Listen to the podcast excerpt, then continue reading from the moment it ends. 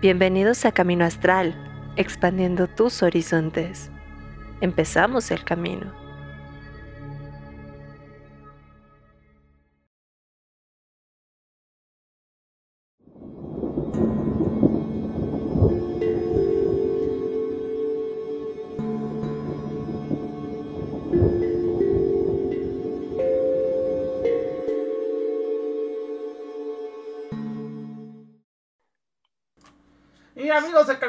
Ya estamos en vivo de todo color. Con Carly que está a punto de drogarse encima del gato. Ya vimos que le va a dar un pasón al gato. Entonces. no te proyectes, Rich. No, pero yo por eso te decía, así dale el gato así. es que es porque quiero estornudar, chicos. No piensen tan mal de mí. Pero un poquito nada más. Solo poquito. Está bien. Un tantito. Pues ya estamos en vivo en Camino Astral en este especial de Día de Muertos con lleno de historias bien, bien, bien sabrosas. Así que vamos a empezar con Kat. Oli, Oli, ¿qué pasó? Bienvenida. Saluda, ¿no? Saluda. Saludando. Despierta, Kat. Hablando súper emocionada con este especial. Muy bien. Carly. Oli, ¿cómo están todos? Y nuestra invitada de hoy, Fara. Fara, ¿cómo estás? Oli, Oli, bien, bien aquí, feliz de estar de nuevo con ustedes. Perfecto, Qué muy bonito bien. tenerte, Farita. Pues vamos a darle porque el día de hoy va a estar bueno. Porque traemos unas historias que, bueno, bueno. Igual, obviamente, ya saben, gente del público, si quiere contarnos alguna historia, vayan escribiendo en el chat, la iremos leyendo a lo largo del programa. Así que también cuéntenos sus historias para que nos digan qué tal, qué tal, qué les ha pasado, qué experiencias paranormales han tenido. Pero bueno, Vamos a empezar. Primero, primero la invitada, por favor. Fara, empiezas tú. Cuéntanos una historia que te haya pasado, algo que te haya sucedido. Cuéntanos un poco. Eh, úchala, ¿por, dónde empiezo? Por una Ay, suavecita para empezar, una tranqui para Sí, empezar. empieza como con algo suave, que Mm. digas como, ok, esto estuvo bien interesante. Mm, a ver, algo suave. Bueno, ta- tal vez. Eh, am, yo fui scout muchos años. Ujú. Creo que eso es de las cosas que tal vez nu- nunca he comentado. Y eh, los scouts aquí en México tenemos el Mestitla, el campamento Parque Scout. ¿no? Y seguro si, si hay seguidores que fueron scouts, sab- sabrán de, de todo lo que voy a contar. Que es justo entonces- en, en, este, ¿cómo se llama? En Morelos, ¿no? Está en Morelos, se me fue su nombre. Sí, es es que yo siempre me hago bolas con es Tepos. Es. Tepos. Eh, Sí, es en el Teposteco de Tepoztlán. Ajá, en el justo. Teposteco, justo, justo bajando, ¿no? Bueno, a Sí, en las faldas. Sí, sí, las sí. He faldas. ido una vez, está bien bonito ahí. Pues es que ahí eran pues de ley todos los campamentos y todo lo que hacíamos. De hecho, el primer ritual que hice, como yo no conocía un lugar natural seguro, pues también lo, lo hice. Llevé a todos mis, a, mi- a mis compañeros paganos, pero, ¡Ay, qué en padre! ay, sí, al rato les contaré qué tan padre fue. Ah. No, y entonces hay muchas historias que me da mucha risa porque, bueno, es que para esto de contarles, a mí justo ayer me, me peleaba también con mi hermano en Facebook. A mí mi hermano me hacía ver películas de terror a los seis años. ¿No? Uh, Entonces subió este meme de que este hay que hay distintos personajes de terror y que va diciendo eh, ah, eh, enamórate de quien no te deje ir y no sé no sé si lo vieron Ajá. de que no te deje escapar y no sé qué y entonces está Jason y Freddy Krueger ¿no? de que quien te acompañe en tus sueños y no sé qué entonces mi hermano bien lindo la, la pone y me etiqueta y sí le dije o sea a mí sí me traumaste de niña no, porque pues me chuté todas las películas de terror desde chiquitita. Ajá. Obviamente ahora no soy fan de las películas de terror. Pero entonces siempre contaban la historia en Mestitla de la niña del pan, que pues era una niña que, que te aparece en medio de la nada y te pide un pan. Ok. ¿no? Y que, ok. que si no le das un pan o, o si no le das algo, pues se enoja y, y te muestra como su verdadero rostro. Lo curioso es que todas las historias y todas las versiones que he oído, todo el mundo le da algo. Y también había otra, el niño del árbol, que era un niño que se aparece justamente en un, en un árbol trepado eh, que dicen que, pues bueno, que, que era un, un porque pues, ya saben, todas las historias tienen su, su, su historia bien trágica y truculenta, ¿no? La de la niña del pan creo que murió de hambre y, y así como digo, esto es imposible porque ya saben, mi mente es racionalista. Porque siempre, no sé si se han dado cuenta, pero siempre en todas las historias hay niños. Sí. La mayoría de las veces, sí. Porque igual recuerdo que en el, en el TEC, yo estudié la carrera en el TEC, también había la historia de una niña. Y Ah, en todas las escuelas, es Sí, de todas ley. Así, una las escuelas de ley es niña o niño. Y casi siempre Pero es en niña, otros lugares, niña. Ajá.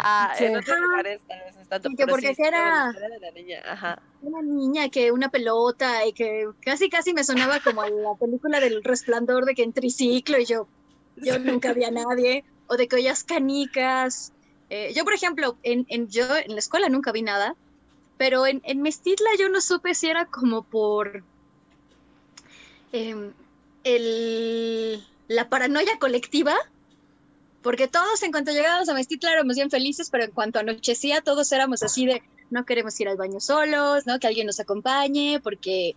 Pero lo más feo que a mí me pasó en Mestitla, eh, en la rama de clan, que es cuando ya uno es mayor de edad, eh, está la casa Robert, que es un, bueno, donde siempre hacemos los rituales. Yo de verdad, yo no sé qué rayos pasó ahí, yo sí pienso que ahí mataron a alguien, no, no hay nada, no es nada oficial. Es que es una energía horrenda, horrenda, o sea, de las peores que he sentido yo de hecho sí, sí le decía a la banda como, digo, yo sé que era una cuestión scout y que nada que ver como lo, pues las energías y eso, o igual y más bien mis, mis amigos eran como simples moguls, pero Ajá. yo siempre odiaba cuando teníamos que ir a la casa Robert, porque yo sentía absolutamente todo, aparte veía... Claro.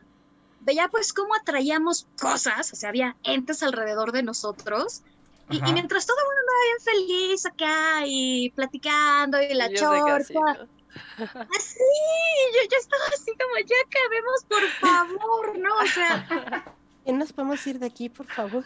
no, y además luego pues acampábamos alrededor, dormíamos alrededor, o sea, yo sí Uy, sufría mal plan, ¿no? O sea, yo, yo sí era un, un terror y un pavor, y justamente en el primer Samhain que organicé, pues como era el único lugar que, que conocía de Mestitla, pues me lo llevé para allá. Y me odiaron. Oh, ¿por Bueno. qué? Porque ellos sí sintieron todo. Sí, pues claro, seguro. No, bueno. No, en, en primera estábamos a las faldas del Teposteco. Entonces, Ajá. Sí. ya saben, hay que cerrar, hay que hacer círculo. Pues siempre de ese lado se apagaba, pusimos velas, porque pues como para esto, quien nos enseñaba nos dijo, no pueden hacer Samhain, o sea, no están preparados, no pueden hacer un ritual solos, ¿no? Y nosotros, ah, sí, cómo no. Total que dijimos, no, lo vamos a hacer, pero no lo vamos a decir, ¿no? Ahí vamos. Así que quienes nos estén escuchando y estén en un círculo de estudio, dígase mis alumnas, aprendan la lección. Nunca les a su sacerdote. Pues ahí nos fuimos. Eh, y entonces decidimos hacer eh, círculo de sal con, con aluminio, obviamente para no quemar el pasto, y pusimos velas. Ajá. Pues las que daban hacia el Tepos se apagaban, se apagaban, se, así. Todo lo que intentamos poner de ese lado, pues nada más no. Entonces, pues nuestro círculo nunca estuvo bien cerrado. No. Después se nos aparecían cosas muy raras. Este, todos, nadie estaba iniciado, todos éramos súper neófitos. De hecho, era creo que el primer ritual, no sabíamos ni cómo hacerlo. O sea, que Y aparte tremendo. Samhain, nada más porque está Sí, bonito. aparte ¿no? sangre, exacto, Pero- sí. Además, junto a la casa Robert, que les digo que para mí era la peor del mundo, Ajá. entonces eh, terminamos acampando dentro del círculo. No, no abrimos, no abrimos círculo, bueno, no, eh, sí, no, no abrimos nadie círculo. puede ir al baño. Ajá. Así, no, de verdad, o sea, todo, porque pues primero cuando decidíamos dónde, yo, pues vamos a Mestita, al Parque Scout Nacional, son bien buena onda, es un lugar bien seguro, ¿no? Ya saben, yo toda acá bien, ajá. Y todos, no, que sí pues es seguro no, a nivel no mogol. Ajá. Sí, pero bien, nivel a, a nivel energético, mogol. Ajá. A nivel O sea, sí energético. Es que el, el tepo sí está bien cañón. O sea, nada más con ir, ya luego, luego sientes que onda ahí. te- Se siente un buen de cosas. Sí, Es, no, es y de mis aparte lugares favoritos. nosotros teníamos, teníamos elementales alrededor, eh, de, de todo, de todo, de todo nos pasó esa vez, o sea, no, no, yo de verdad, ya aprendimos la lección. Además, lo más curioso fue, al siguiente día que fuimos a la escuela, nuestro, eh, qui- quien nos enseñaba, nada, nos vio y nos dijo, hicieron Samgen, ¿verdad? Y nosotros, no. ¿Cómo Así de-? Todos ¿Cómo sus muertos fue? ahora sí. No, y, y, adepa- y allá cuando nos preguntó ¿y cómo les fue? Nosotros así de, "Ay, ¿cómo supiste, no? Y él así de, por algo soy el, algo soy un sacerdote, no, así de eso les pasa por desobedecer, o sea, sí nos dijo, "N- él no nos mandó nada, no, no, o sea, no fue como, ah, sí, me voy a vengar de ustedes, ¿no? Pero, mm, Pero ya con lo que traía les bastaba. Sí. no, pero, este, la suma sacerdotisa arriba de él sí, fue la que nos estuvo mandando cosas. Que dijeron, Entonces- ay, a ver si sí. Literalmente como para, ah, sí, pues miren, ahí les va, no, sí, o sea, y esto que estamos hablando de, de energías, o sea, no fue como, bueno, y elementales, no, no fue como otra cosa, pero pues digo, para hacer Sí. el primer ritual que uno organiza, la verdad, la buena Sí. espantada Ajá. sí no la dio. Ok. Por aquí Gis Malfoy dice que qué bueno que les decimos para nunca ir. La verdad es que es un lugar muy bonito, Es pero no hagan Pero cosas vayan a acampar, no nada más. Ajá, solo vayan a acampar. Ajá. Oigan, no yo quiero aprovechar porque ya que entró aquí Hugo, Hugo de Centinela de Control. Hugo, ¿cómo estás? Todo bien aquí, perdónenme muchachos, es que mucho ruido, estamos terminando de grabar. Ah, muy Eh, bien. Pero ya, ya, ya quedó todo. Rich, te va a encantar lo que acabamos de hacer, papá. Es más, perdón, sé que sé que estoy saca, saliéndome del tema, pero te lo tengo que enseñar, Rich. Te lo ¿Qué- tengo que enseñar. Uno de, hicieron? 300, uno de 3000, güey. Dame dos segundos y mira. Ok, a ver, vamos, vamos a ver qué Vamos nos todos al chisme, vámonos. Vamos al chisme. al chisme. Uy, uy, uy. Oh, por Dios. ¿Es el, el celular de League of Legends? Simón, Oh, Uno de por 3000. Dios. Oh. Que, que, este, que cuando quieres mi riñón. ¿y ¿cuánto me vendes mi riñón? Tengo otro también de- otra persona, del perdónenme, Gonpanchiro. pero Rich me entenderá súper bien, no podía desperdiciar hoy. No, lo tenía que hacer, lo tenía que hacer. Sí. Muy bien, Hugo, pero, da a ustedes. cuéntanos de entrada. A ver, cuéntate una historia, aunque sea rapidita nada más para ir calentando motores. Sí, Cuéntate sí, una sí. historia pequeña que te haya sucedido. Aparte, oh, por Dios, y tráete eso mañana a la escuela. Sí. Eh, te cuento de rápido. Cuando hubo un tiempo trabajé en oncología de centro médico y y pues hacíamos rondines nocturnos a veces porque la verdad oncología creo que es de las zonas más difíciles que hay en un hospital, ¿no? Eh, y había un baño eh, al lado de las escaleras en un tercer cuarto piso. Ok. Y me acuerdo que un día yo ya estaba muy cansado. ah, se habían muerto como dos o tres pacientes. Y salí, quería un café y dije voy a bajar por las escaleras. Salí, prendí la luz de las escaleras y se veía así. No sé cómo explicarlo, como. ¿Cómo se llaman las bolitas de polvo que me gustan? ¿Orbes? Los, ah, sí. Ah, ubicas los Susuwatari de Studio Ghibli, las bolitas estas como Ah, sí. de polvo. Sí, sí, sí. Ajá. Haz de cuenta que en gigante se veían como 15 en la, en la escalera. Ok. Y se sentía así feo, güey. O sea, sí se sentía muy, muy cañón. Ok. Entonces, me acuerdo que prendí, vi eso, me. así, literal. Pero Ah. en gigante. Ay, ya, ya, ya. Pero en gigante, sí, para Oh. que, para que no lo sepa. Aparte todos amamos esas bolitas. Sí, ya sé, son, son bien preciosas. Pero en un hospital a esa o sea, hora, todas los- grandes. Tiene los ojitos blancos, ¿no? Pero las otras es así como todo negro. Y, y me acuerdo que lo vi y me quedé como cinco segundos así como de, ¿qué estoy viendo? Y empecé a sentir así súper horrible, apagué la luz, me di la vuelta, hablé con la enfermera de guardia, así como de, ¿qué hora es? Eh, algo así como súper, súper random. Regresé, prendí, no había nada y dije, ¿y ahora cómo chingados voy a bajar de aquí? Porque no quería, no quería pasar por las escaleras, se los juro, Claro. no quería pasar por las escaleras. O sea, se sentía muy fuerte Y varios de los pacientes, bueno, de los acompañantes de los pacientes, como ahí está el baño, me habían dicho que cuando iban al baño se sentían como raritos, ¿no? Como, como feito. Eh, es, es como una de las historias más rápidas que tengo, pero sí había muchas cosas ahí. No sé qué eran, pero había muchas.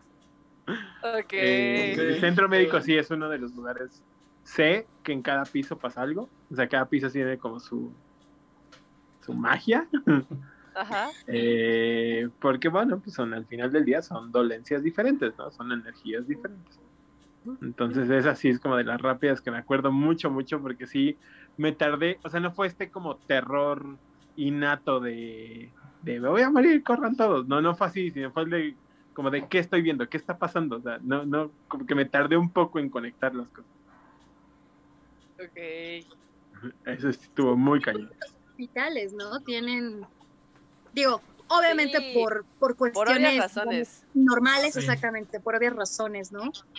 Pero sí creo que hay unos más que otros. O sea, Centro Médico ha sido como un epicentro de muchas cosas de salud en ciudad.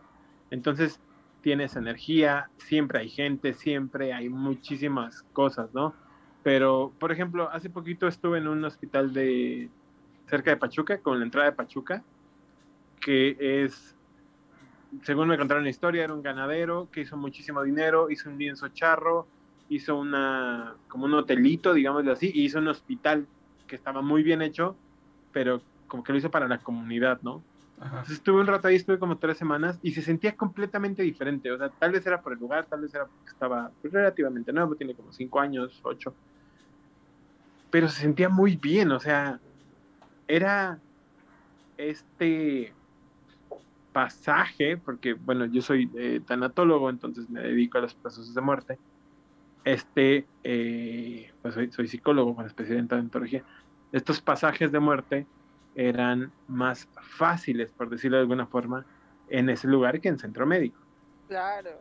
No estoy diciendo que uno sea mejor que otro, solo estoy diciendo que es obvio que la energía que tiene centro médico, el epicentro de idea o de, pues sí, es una idea que tenemos de centro médico es que algo feo tiene que pasar para llegar a centro. Por acá, Fer Mosby dice, en el hospital donde trabajé tenía que pasar por la morgue y yo no sabía que era la morgue.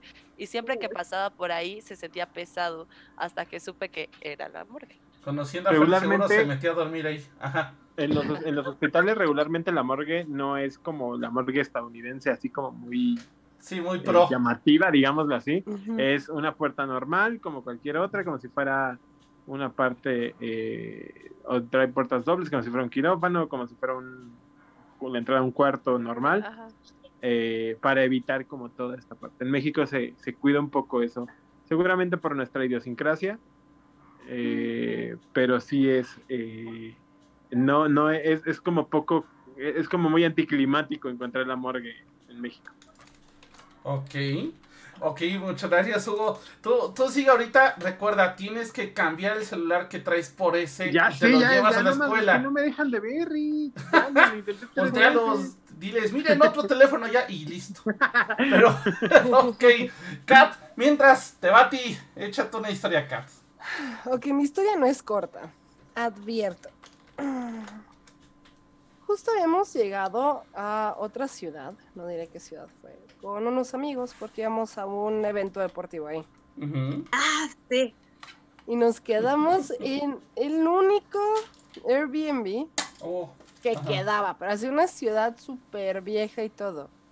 Y cuando contactamos con el señor nos dijo, bueno, es que no es mi casa, pero es que mi vecino lleva muchos años intentando venderla.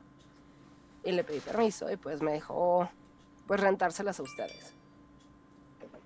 Casa, pero así con una cantidad impresionante de cuartos, muchos cerrados con llave, un pasillo largo con puras puertas, el baño hasta el fondo, o sea, más tétrico no podía ser. Entonces, ya, ya que se iba el señor, llega Wolf y le pregunta así, no está embrujado, ¿verdad? Y el señor nos empieza a reír y le da unas palmadas en el hombro. Entonces, desde ahí quedamos así, de, "Hmm, interesante. Que, que digas dónde fue. Eh, no fue en México, lo dejaré en eso. Ok, ok.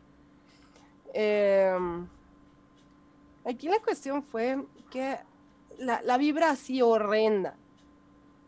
Y dijimos, bueno, vamos, vamos a intentar dormir, ¿no? Porque, porque ese pasillito que, que tiene hasta el fondo el baño es nefasto, da mucho pánico entrar ahí. Todas las casas también súper abandonadas, súper viejas. Y va con nosotros una mía que también, pues, eh, es Wicca. Y ella dijo, ok, tengo esta mala vibra y se siente que hay algo aquí, pero vamos a hacer un pacto de no agresión. Y se le ocurrió empezar su pacto de no agresión hacia la mitad de la noche, a la medianoche. Casual. Entonces dice, pues nosotros estamos aquí porque no tenemos de otra, pero no les deseamos ningún daño, no nos metemos con ustedes, ustedes no se metan con nosotros, que esto, que lo otro. Lo termina de decir y pasa, apaga la luz en toda la casa. Nosotros, mm, mm, creo, solo supongo que eso fue un no. Salimos corriendo, fuimos con, bueno, fui con el casero que vivía justo enfrente. Decía, oiga, señor, se fueron todas las luces justo a las 12 de la noche cuando estaban haciendo un pacto de no agresión. ¿Qué hacemos? y el hombre así de, ay, no pasa nada. Cual película de terror. En cuanto llega el hombre, puf, todas las luces prendidas. Todo bien. Revisamos pastillas, revisamos de todo y. Y nada, nada más fue así como en ese. En ese momento. Entonces ya.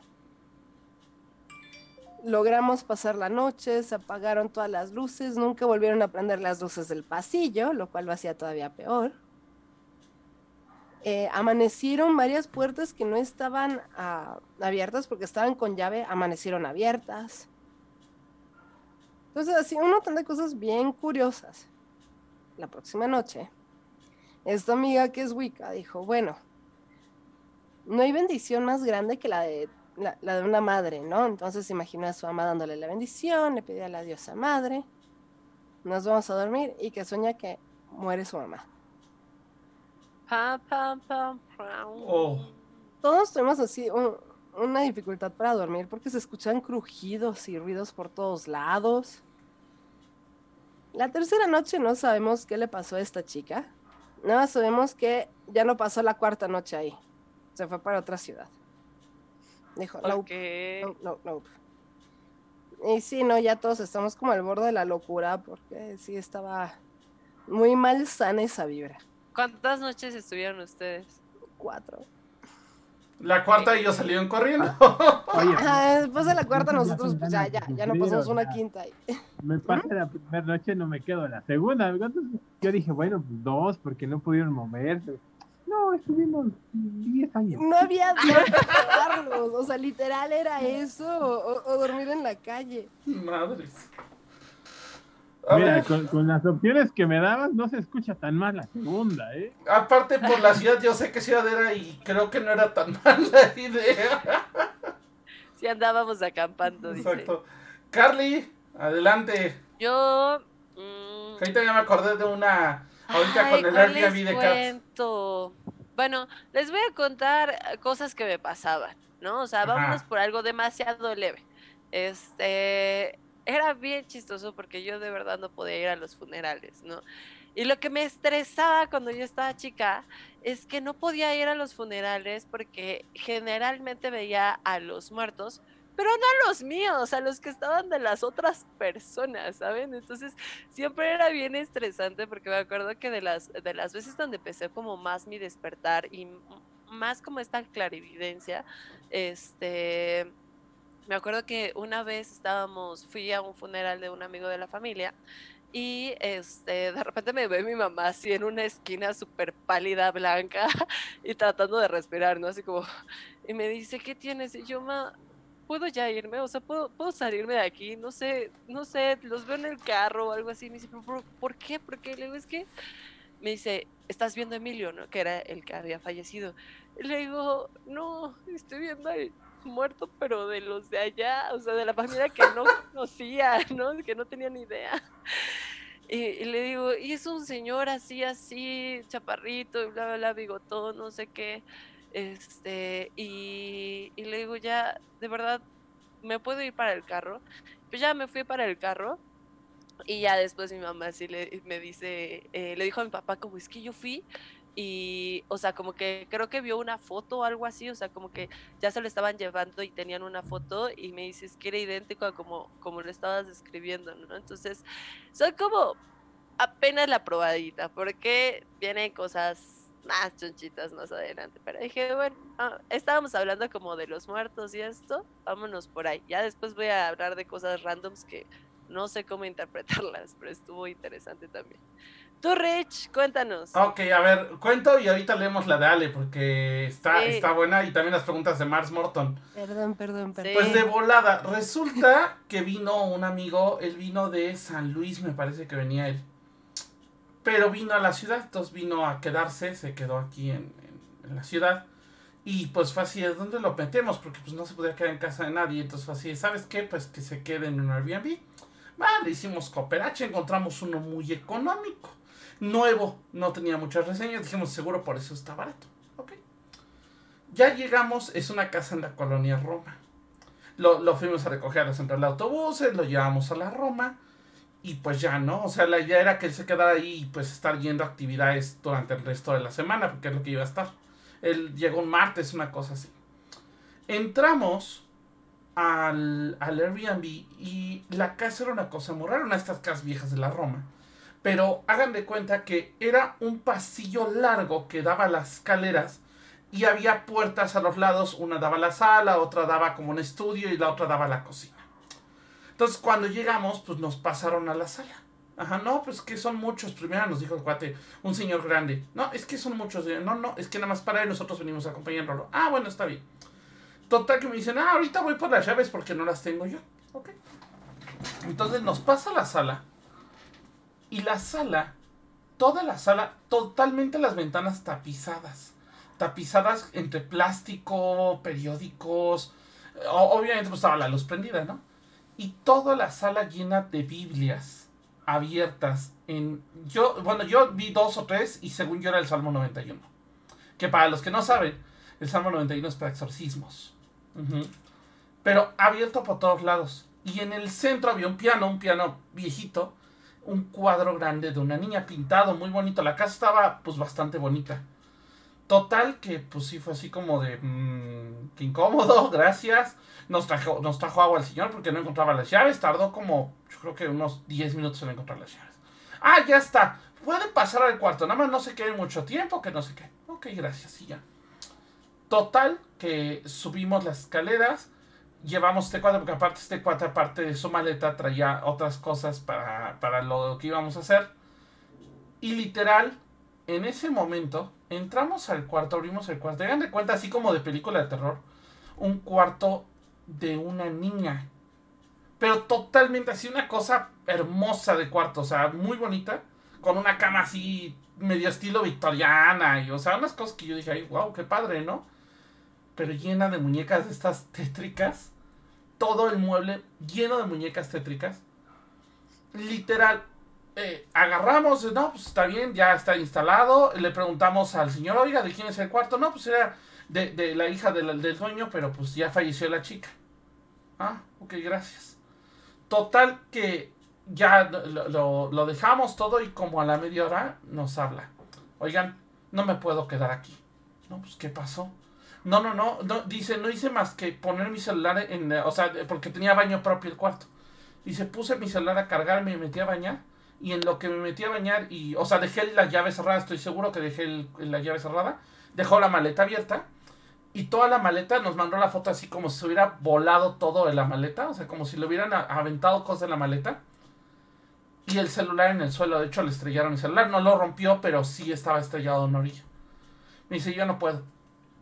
Ya lo sacamos, este, al final le hicimos otra vez cooperacha, ahora para que se quedara en un hotel medio barato de mala muerte que había ahí cerca y hasta ahí, ¿no? Total, obviamente el dueño del Airbnb, ustedes saben que aparece el nombre. Checando, resulta que la chica había sido asesinada. ¿Cómo? Ningún noticiero dice. Solo dice que encontraron el cuerpo de la niña en un terreno baldío que estaba cerca de ahí.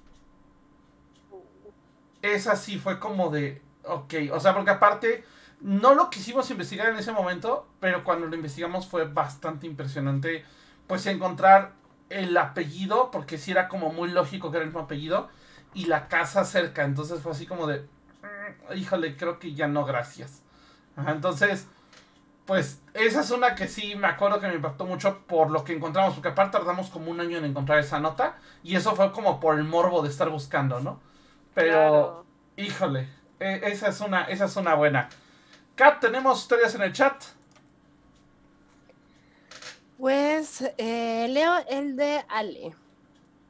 Dice, son varias, pero el contexto es que los claustros de las monjas no salían ni muertas, entonces se enterraban ahí. Y cuando los bebés morían sin bautizar, también se enterraban dentro de la iglesia o de las paredes. El primer semestre, visitando lo que antes era la iglesia, tomamos una foto de las escaleras eh, atrás de donde está el altar porque estaban oscuras y raras. Cuando vimos la foto, habían tres siluetas bajando y se veía su vestimenta religiosa.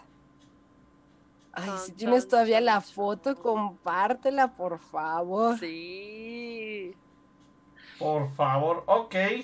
Venga, para. Este Das Ah, sí. Morton dice, este, ¿qué opinan de su propia muerte? ¿Te asusta dejar de existir algún día?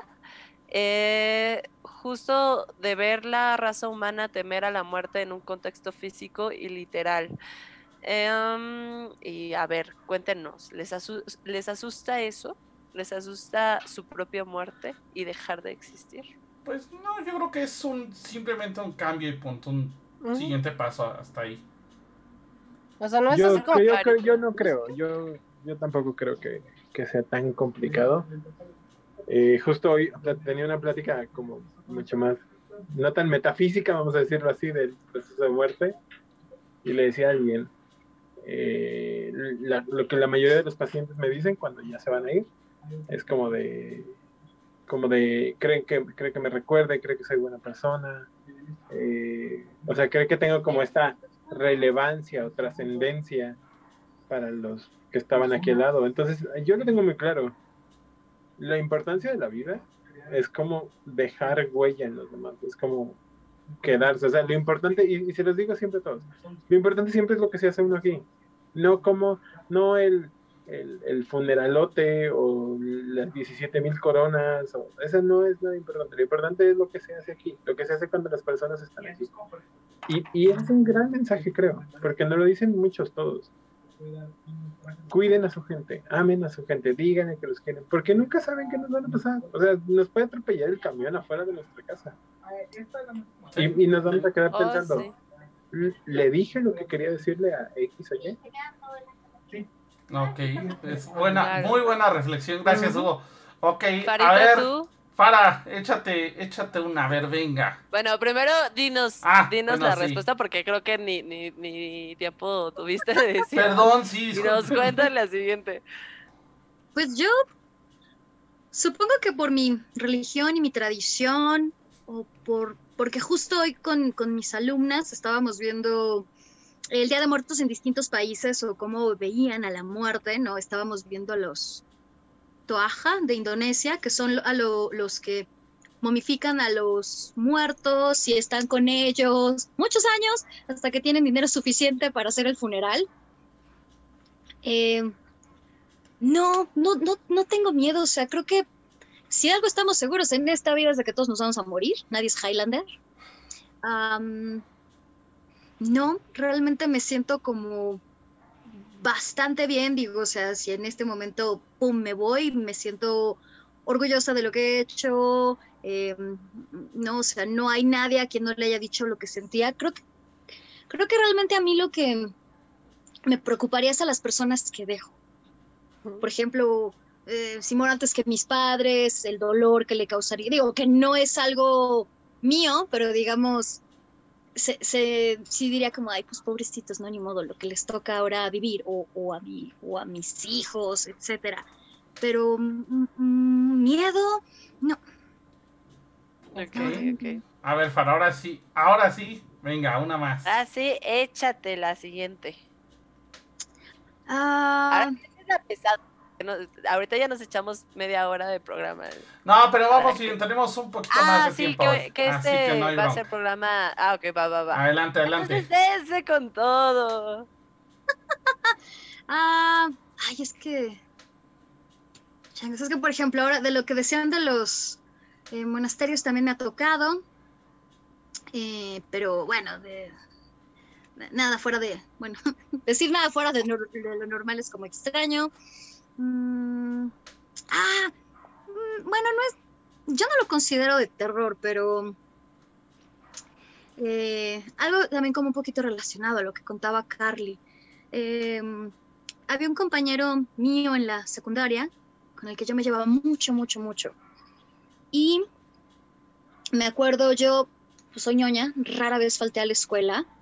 Y justo un día que falté, eh, en la tarde me habla un compañero para decirme que, pues, que había habido un accidente en la escuela y que había fallecido eh, este chico. Yo creí que era broma, ¿no? Así como, no, no, no te pases pero estaba muy serio. Después varios compañeros me hablaron para decirme lo mismo. Y yo me sentía muy mal porque no lo había podido ver. eh, ¿no? Cre- Creo que relacionada también un poquito con esta cuestión de, de, de cuando nos vamos, ¿no? Yo me, yo me sentía como de, ay, siempre nos molestábamos, pero pues nunca le dije realmente como, ay, si eres amigo mío, ¿no? Y ese día, más bien esa noche, eh, pues estaba en mi, en mi cama y de repente sentí como no tenía mascotas en ese entonces, porque digo, los que tenemos gatos y perros, pues ya sabemos ahí que se justo preguntan de tus gatos, ¿eh? ahí, ahí His, His Malfoy dice que tus gatos. Entonces ahí ahorita me explicas. Hola, Gi. Sí, es que luego me toca que estoy dando clase y de repente, pues, eh, como estoy en la compu y da hacia la puerta, aunque ahorita estoy, no se ve, pero da hacia la puerta. Entonces, pues de repente mis alumnos nada más ven que se abre la puerta y todos así de, se abre la puerta. La presta con ellos y de tranqui, no, aquí no pasa nada, ¿no? Pero, no, pues se abrió la puerta. Eh, mi primera reacción, eso fue muy curioso, no sentí miedo. Mi primera reacción fue hablar con, con esta persona, ¿no? Porque yo sabía que era él. Y sí le dije, mira, la verdad tengo un chorro de miedo, pero si sí eres tú, gracias por venir a despedirte. Sentí cómo se, se, se sentó en mi cama a la altura de mis pies. Yo ya estaba sudando frío. Y pues yo nada más le Sí. dije como, gracias por venir a, a despedirte. Yo tenía 13 años. Y sí le dije como, pero la verdad me estás asustando. Entonces, lamento mucho lo que te pasó, ¿no? Ya sabes, bla, bla, bla, bla, bla, bla, pero por favor ya vete, ¿no? Y sí, después sentí como, eh, pues ya, desapareció, pero digamos, o sea, es que cuando eres niño y te enfrentas a esas cuestiones, porque igual me tocó cuando mi abuelito falleció, yo lo soñé, y al siguiente, yo tenía siete años, entonces al siguiente día que vas a casa de la abuela y que te dicen falleció tu abuelito y tú, pero sí, yo soñé con él, ¿no? Justo soñé que me decía que ya no me Sí. iba a ver y, y es como, ¿qué rayos me está pasando, no? Pero sí, he tenido, digamos, la... Ahora sí lo puedo decir, ¿no? Este da la bendición de que cuando algún familiar o algún amigo ha dejado este plano, pues se despiden de mí, pero digamos que siendo niña, no, no está chido. no, no está chido que lo hagan. Ok, Claro. Eso fue algo, algo, algo light. ok. Va. Venga, a ver, Hugo, échate una, venga.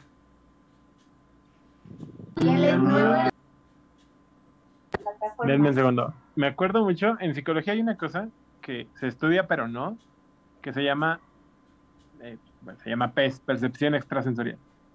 Ok. Entonces, hay psicólogos que estudian por qué hay ciertos humanos que pueden sentir cosas.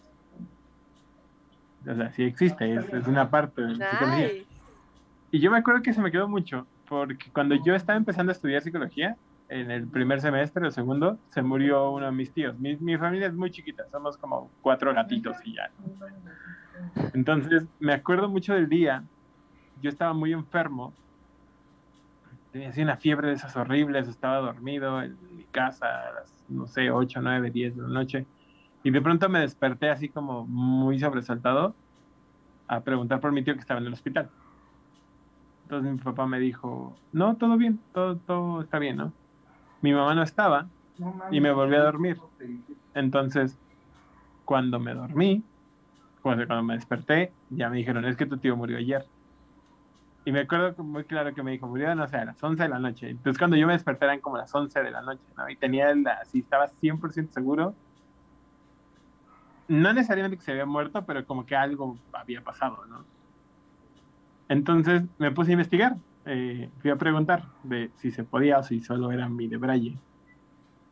Y encontré la, los estudios de percepción extrasensorial y está muy estudiado que hay ciertas personas o ciertas o todos nosotros si tenemos como ese momento eh, es porque es como muy importante el, tener no sé cómo decirlo esta cercanía con el con el propio evento vamos a decirlo así. Ok.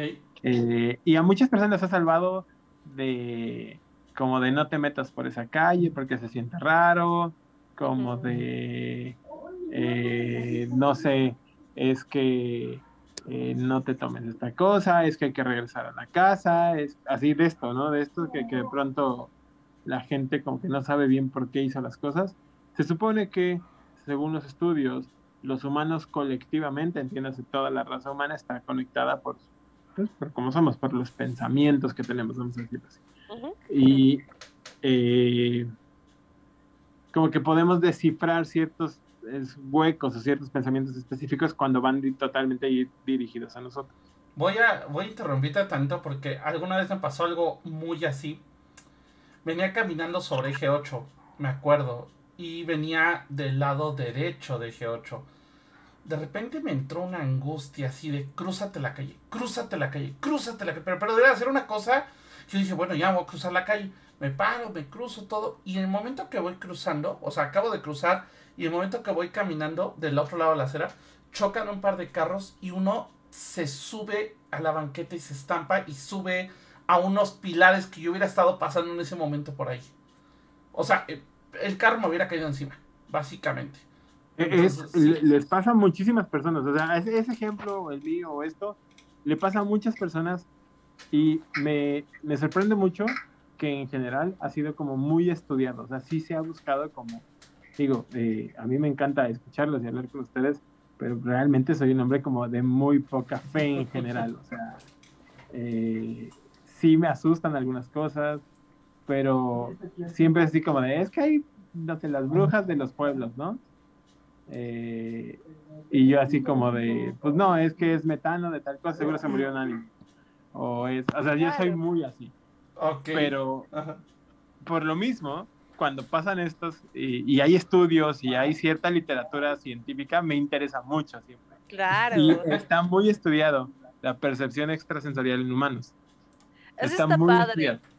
Porque al final, o sea, yo soy de la idea de que al final la magia es la ciencia que no se ha podido comprobar. Entonces, como que al tener este tipo de, cuestiones que justo eh, validan un poco más todas estas cuestiones que nosotros lo estamos viviendo, que reales como es que no te lo puedo explicar porque yo no tengo la manera de estudiarlo tal vez, este, o decirla, ah, sí, la manera como, como correcta de llevar este, este, este método científico, para poder eh, llevar a cabo esta comprobación. Pero yo soy la propia comprobación, me ha pasado y es así, ¿no? Entonces, eh, está padre como también este, este otro lado, yo soy mucho de irme a los dos lados, ¿no? Tanto estar escuchando el lado científico como estar escuchando, como ahorita lo decías bien, el, el hecho de estar eh, como todos conectados eh, a nivel pensamiento, ¿no? A, nivel Wicca, justo se habla de que estamos conectados a través del aire, ¿no? Y el aire simboliza el pensamiento. Entonces, como que todo tiene su manera, bueno, eh, de la manera y de la rama en la que yo lo he estado, yo lo he estudiado y desde la Wicca en la que yo lo lleve a cabo, ¿no? Pero sí, o sea, es bien interesante poder verlo desde un lado científico y desde este lado que es también espiritual, ¿no? Entonces, creo que esa es la parte padre de todo esto. Ok. A ver, Carly, ya que andas a metida, échate una historia. Mejor se la cambio a Kat porque eh, llegó un espíritu a mi cuarto a preguntarme algo. Entonces, O sea, Kat, Saludos. Kenia. No, mi ok, mamá. Kat. Ay, saludos, mamá de. Carly. Adelante, Kat. Ok, primero quiero leer la otra historia de Stale. Venga. Dice, otra pasó en un salón, justo al lado de una puerta negra donde guardan los restos que han encontrado, aunque no los hallamos en ese entonces. Y en el claustro hay muchos gatitos. De repente, en clase la puerta del salón se abre sola y un gato que estaba dentro con nosotros volteó y comenzó a bufarle a la puerta abierta. El maestro se asomó y no había nadie. Mira, tenemos una Giz Malfoy que acaba de poner ahorita. Dice, me pasó algo similar. Mi inconsciencia me pedía buscar algo y no sabía ni qué. Eh, me detuve a buscar en mi mochila eh, si algo olvidaba y en eso un carro chocó a un metro de distancia mía. Sí, sí, suele, suele pasar. Por ahí tendremos que tener ya, luego, luego te avisamos, Hugo, porque queremos un programa ahí de percepción extrasensorial que estaría muy interesante que nos contaras. Perfecto, Y tú me avisas, tú me avisas. perfecto. Sí. Excelente. Kat, entonces échate tu historia. Ah, ¿Cuál será buena en esta ocasión? Pues bueno, ahorita todas las que está contando Ale me recuerdan a um, algunas historias que me pasaron en el Museo de la Ciudad. Ok. El Museo de la Ciudad en Querétaro, pues antes era también un, un convento de, de- de las capuchinas, ¿no? Pues por lo mismo también hay un montón de, de monjas enterradas entre las paredes, de fetos, eh, un camino que iba de del seminario al convento, curiosamente, ¿eh? porque bueno, pues esos bebés no, no salían de ningún lado, sino a, No implotaban, ajá. Y uno de los espíritus más conocidos ahí es el de la monja. Y también eh, en el Museo de la Ciudad hacían los eventos de cine de terror, sobre todo cine de vampiros. Entonces ya, ya se imaginan, hay una cat a las 12 de la noche en el Museo de la Ciudad fascinada porque pues cine super under de vampiros. Y en una de esas subo al piso de arriba, por donde desaparece la monja.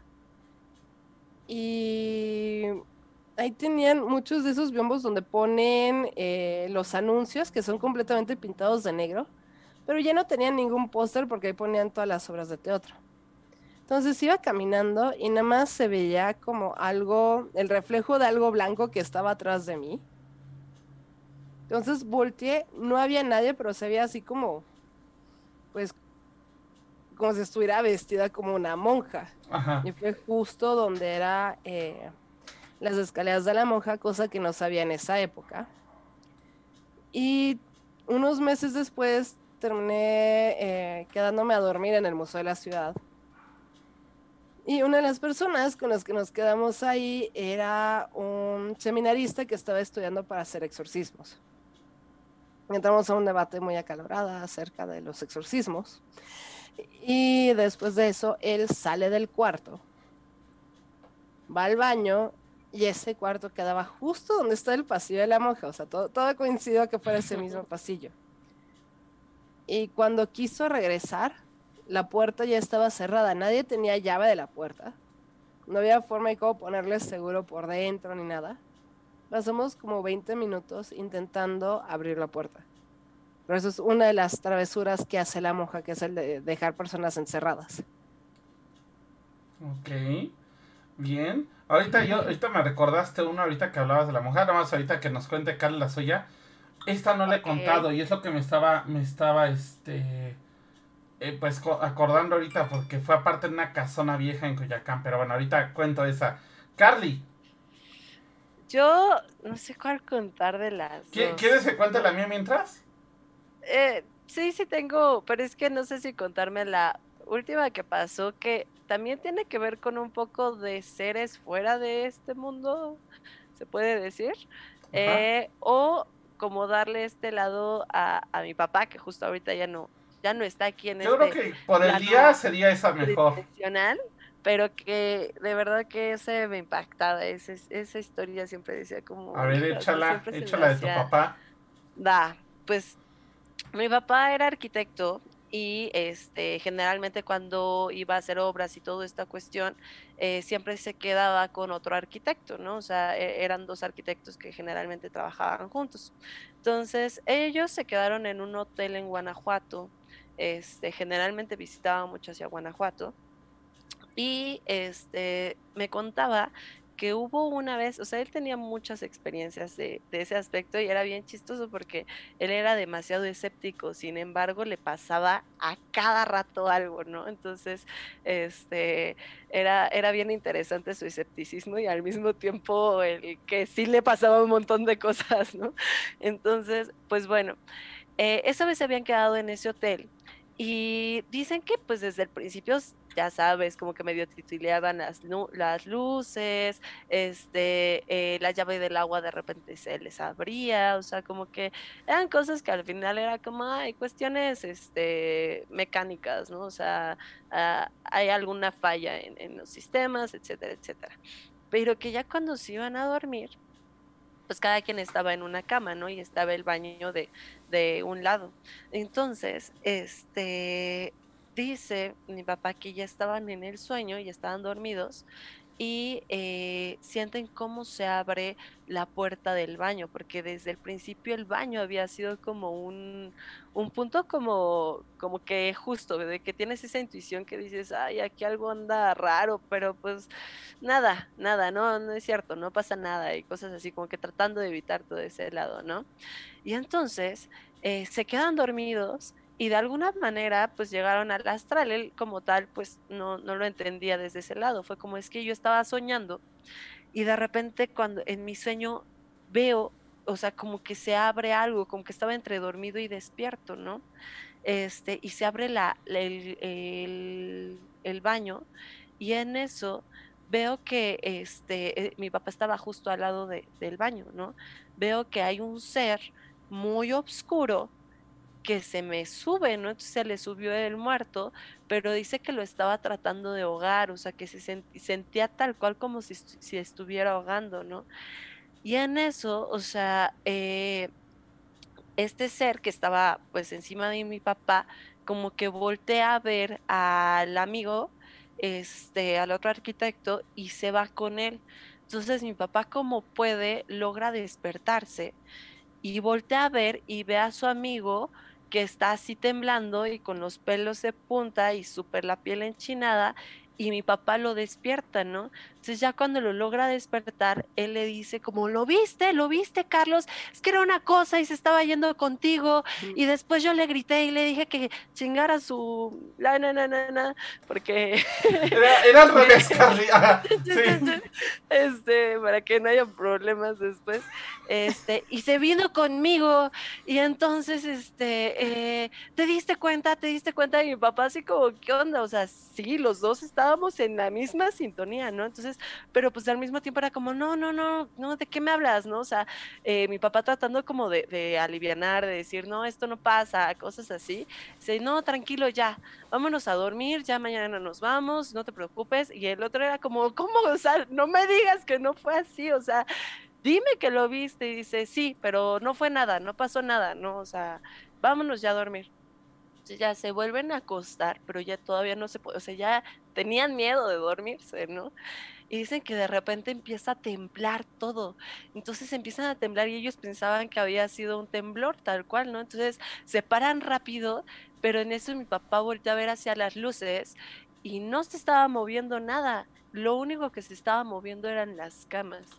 Sé que ahí sí ya no pudieron, se fueron, se salieron y se durmieron en el lobby de- del hotel, porque aparte no era como un hotel acá, era más como un hotel de paso, ¿no? Entonces, pues ahí se quedaron y fue como ya al día siguiente, pues, chiras pelas. No, No, bueno. Ahí les va. Eh, en Coyoacán, bueno, durante un tiempo estuve llevando un tenorio cómico eh, con un maestro, un saludo a Edgar Montoya. Y la verdad es que pues el profe nos consiguió un montón de, presentaciones en diferentes lados, ¿no? Incluso nos presentamos en, ahí en la Plaza de Loreto y en varios lugares, ¿no? Pero una fue en una casona vieja que se llama, bueno, es ahorita oficinas de la CADAC. CADAC es Centro Arte Dramático. Ajá. De entrada, si ustedes han pasado por esa casa, la vibra se siente hasta afuera. Ajá. Y eh, pues nos tocó, ellos tienen un foro, porque tienen un foro como para sus alumnos, y nos permitieron presentar la obra ahí, ¿no? Entonces, pues preparamos todo, había una escena que era un balcón, regularmente hacíamos hasta la burla de que el balcón estaba a nivel de piso, y la actriz se lo brincaba como de broma, pues era un tener cómico, ¿no? Pero esa ocasión sí teníamos un balcón de verdad, y fue así de, ah, pues ahora sí ponte en el balcón, ¿no? Y aparte también había una escena en donde teníamos que estar abajo de la... Digamos que el escenario, el escenario era un templete y había una escena donde teníamos que salir de ese templete. Bueno. De entrada, desde que llegamos nos pasaron cosas raras. Cada en la parte de abajo tiene un, una cosa impresionante de vestuario. O sea, creo que fácil tiene, no sé, unos 2.000, 3.000 vestuarios ahí guardados. De diferentes épocas, diferentes cosas, etc. Entonces, de entrada, pues fuimos a, ahí porque estábamos checando, íbamos a usar un vestuario diferente. Y pues entrada nos pasó algo muy extraño porque estábamos buscando vestuarios. Y yo veo que entre, o sea, pues estás haciéndole así a la ropa. Y en la fila de junto alguien hace así. O sea, abre y cierra. Y yo así, pero ¿quién está aquí, no? Y volteo para atrás y solo tengo un compañero que estaba de espaldas a mí. Y enfrente, en las filas de enfrente no había nadie. No había nadie. Entonces, ¿quién sabe quién demonios se asomó? Porque aparte fue muy rápido el movimiento, fue como tac, tac. Entonces fue así como de raro, ¿no? Ok. En los camerinos nos empezaron a pasar cosas porque empezó, a- bajó un buen la temperatura, me acuerdo que está haciendo muchísimo frío. Y de repente, de la nada, empezamos a ver como si pasara una sombra por atrás. Pero ahí sí pensamos, "Ah, pues, las luces, lo que quiera, están probando las luces. Pues no había nada, ¿no? Ok, pasó. Empezamos la obra y primero la, la escena, obviamente, pues está Don Juan, está esperando a que salga este, una de las chicas en, en el balcón. Y yo estaba abajo en este templete que les digo, o sea, yo podía ver para, para el balcón. Entonces, de repente volteamos y este cuate empieza a dar su pie, de- su línea para que salga esta chica, porque esta chica tenía que abrir el balcón. Total, que, que este, que pues nosotros veíamos a la chica parada, porque aparte veíamos a una mujer, porque estaba apagado, obviamente arriba estaba apagado, y veíamos una mujer con todo y la falda y todo. Total que, que, que este, pues este cuate hablaba y hablaba y esta chica no salía, ¿no? Entonces, este, obviamente este profesor pues era muy bueno, improvisó y, ay, a ver, a ver tú, ve a ver qué está pasando con no sé qué, o sea, como, como si fuera parte de la obra, ¿no? Entonces me echo a correr para llegar a, esto. Y ya cuando, cuando me empiezo a echar a correr, oigo que ya esta chica salió. Y así, ah, ok, ya. Pasó. Total, acabando la obra, el profe pregunta, pues, ¿qué demonios pasó? ¿Por qué no salías? Es que la puerta estaba trabada y no podíamos entrar. O sea, se trabó la puerta, no la podíamos abrir. Entonces, quién sabe quién demonios estábamos viendo, porque no solamente la vi yo, la vio el profe y la vio otro, otro, otro cuate, ¿no? Con ese profe igual me pasó otra situación en el estudio de tele que ya les he contado, que estábamos ensayando, se mueve una maceta, los dos nos quedamos, o sea, la maceta no tenía por qué moverse, nos volteamos a ver y me dice, ¿viste lo que yo vi? Le digo, sí, sí lo vi. Me dice, no les digas porque no van a querer volver a ensayar en el estudio, ¿no? Entonces, pues sí, esa, esa, esa historia fue de las más creepy, porque aparte ese lugar, si tienen chance de ir a verlo, está en el mero centro de Coyoacán. Y es una cosa, es una casa aparte muy bonita y muy creepy, muy tétrica. Por acá creo que tenemos otra, otra historia, Carly. Ok, dice Ale Lovewood. Y ya la última, si nos, pa- eh, si no- si nos pasaron más, pero leves. La más intensa fue en un- una clase de documental. La verdad, yo estaba durmiendo, pero de repente sentí algo muy feo y volteé a una esquina y vi a una mujer en camisón viendo hacia la esquina de la pared como película japonesa o algo así. Saliendo le conté a mis amigas y una de ellas igual sintió que le estaban viendo, pero pensó que era el profe, pero igual ya no se durmió en la clase por esa, sensa- eh, por esa sensación. No manches, pues sí, yo Ayuda a veces estas cosas para Sí. no dormirse a las clases, chicos. Sí, no, Ok. completamente. A ver, pues vamos a la última ronda de historias. Ahora sí, saquen sus mejores trapitos. Así que adelante. Fara, adelante, échate así una, una quesita ya sacado así como de ay. Pues esta tiene que ver con la casa de mi abuelita. Ok. Espero que todo el mundo sepa, pero todos los que vivimos en México y estamos cerca de iglesias, lo más seguro es que nuestra casa haya sido un parte de un cementerio. Y justo la casa de mi abuelita, además de todo, estaba, o bueno, está, digo estaba porque ya no está mi abuelita y ya la casa ya no es nuestra, enfrente de una iglesia en la Jardín Balbuena, que se le conoce como la Iglesia Negra. Porque físicamente es negra. Eh, también se le conoce como la Iglesia de la Hostia Sangrante, que ahí hubo, este, se supone que hubo esta hostia y que le hicieron pruebas y que hiciera sangre y no sé qué, pero el Vaticano les comulgó. pero la iglesia sigue ahí oficiando y todo el asunto. Y enfrente estaba la casa de mi abuelita. Y eh, la casa de mi abuelita eran dos casas en una. Entonces era una casa muy, muy, muy, muy grande. Y además, pues como que la armaron bien raro. Entonces eran como, como si fueran tres secciones distintas. Y entonces en, hay unos cuartos al fondo, en el segundo piso, pero hay que cruzar un pasillo que da justo hacia el jardín. Y por alguna razón que hasta ahora que lo pienso, no sé por qué rayos nunca le pusieron cortinas. Entonces, y, era para ir al baño. Pero eso no era lo más tétrico. De hecho, lo más tétrico de casa de mi abuelita es bajando las escaleras, había como un pequeño cuarto que por alguna razón a todo el mundo le pareció ideal poner ahí la, la tele y un, un sillón, un sofá cama. Y entonces recuerdo que como que todos los que se sentaban ahí, pues como que se quedaban dormidos. yo igual era muy, bueno, todas estas cosas pasaban cuando yo era muy niña.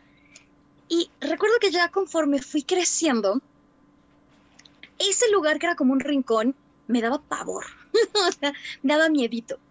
Y luego platicando con los primos, yo ya que le llamaban el rincón brujo. Yo decía, pues, ¿por qué le llaman el rincón brujo? No, o sea, sí está feo el, el, lugarcito, pero no, no entendía. Y después, en toda la casa de mi abuelita, empezaron a pasar como cosas, digamos, raras, que veíamos, por ejemplo, yo recuerdo una vez había un niño en la cocina eh, y, recuerdo que me, pidió leche y yo pues le dije, no hay leche. Y después dije como, ¿quién chingados era ese niño? ¿No? Así de, no recuerdo a un primo así. y platicando así con, con, mis primos, una prima comentaba que una vez que ella estaba muy triste, se encendió la tele con el básquet, a ella le gustaba el básquet. Pero así como había cosas, digamos como lindas, pues también había cosas medio feas. Por ejemplo, y esto nos pasó porque ya de grandes, una vez platicando, eh, muertos de miedo, todos vimos a los mismos personajes. Uno era un indígena, un indígena con penacho y toda la cosa, que no era muy amigable. ese, ese, yo, por ejemplo, a mí nunca me tocó verlo, yo a él nunca lo vi. Y curiosamente, mi abuelita empezó a colgar, no sé si recuerdan que los calendarios de las tiendas y las abarrotes y todo eso eran de, pues del Popocatépetl ah, y no sé qué pues mi abuelita nos empezó a pedir que quería de esos para hacer los cuadros. Después entendimos por qué, ¿no? Que era como para una manera de, eh, pues no sé, como de agradar, porque mi abuelita también después supe, ella vaya que los veía.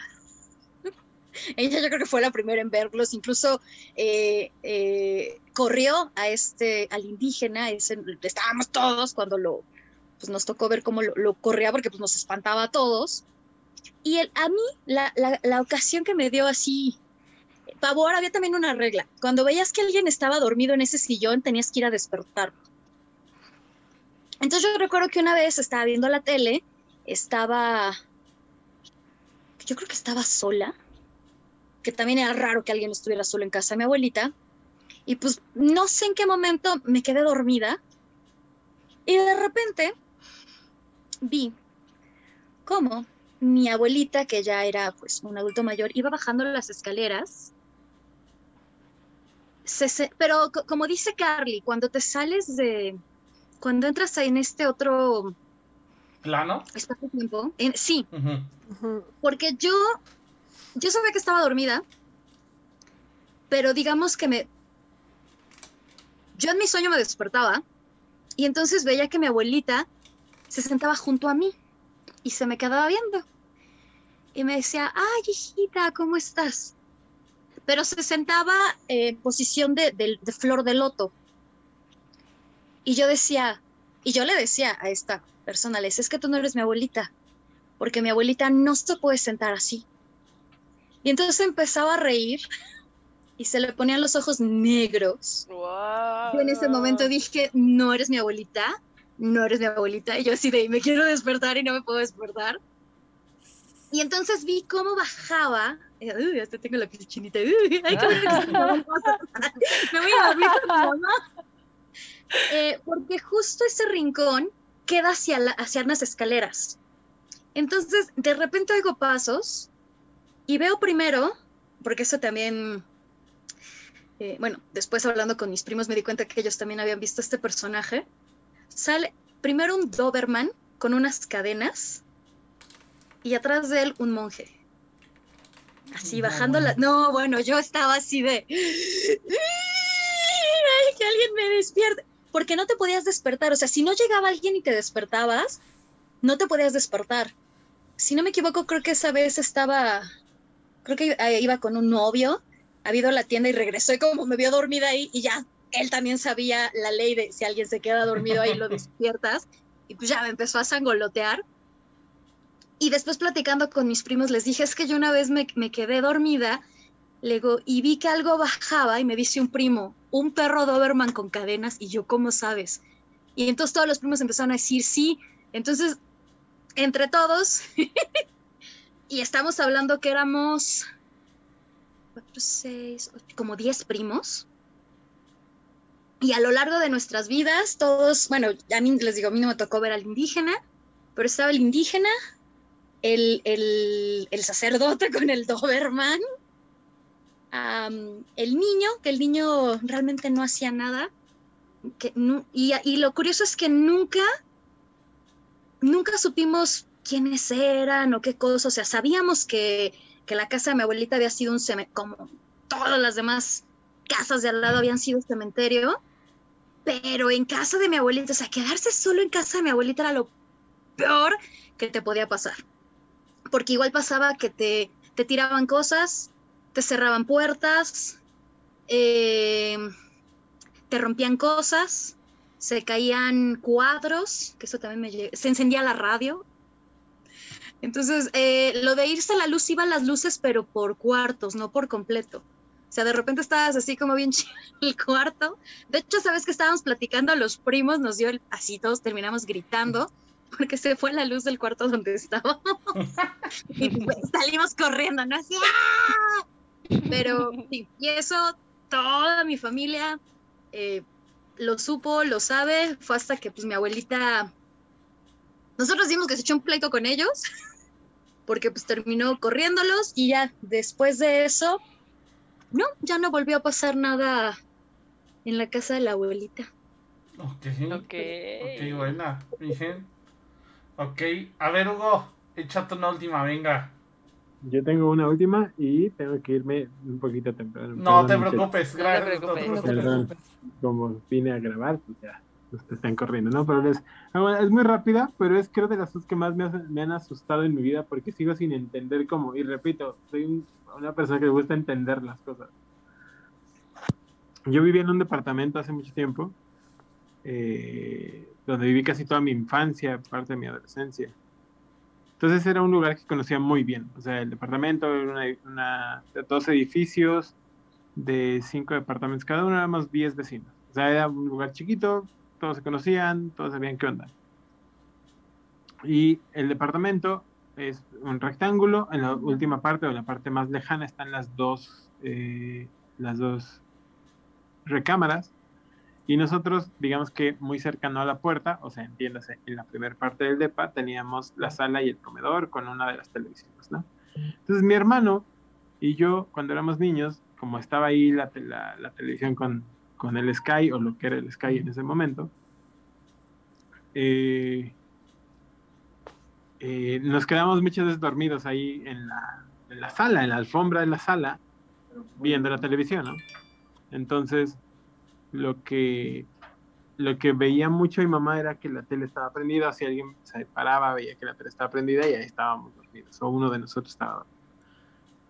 Un día me despierto y veo la tele prendida ya como con estática y digo, creo que pues, mi hermano está ahí dormido. Entonces yo estábamos relativamente chiquitos, yo tenía como 15 años, él tendría como 10.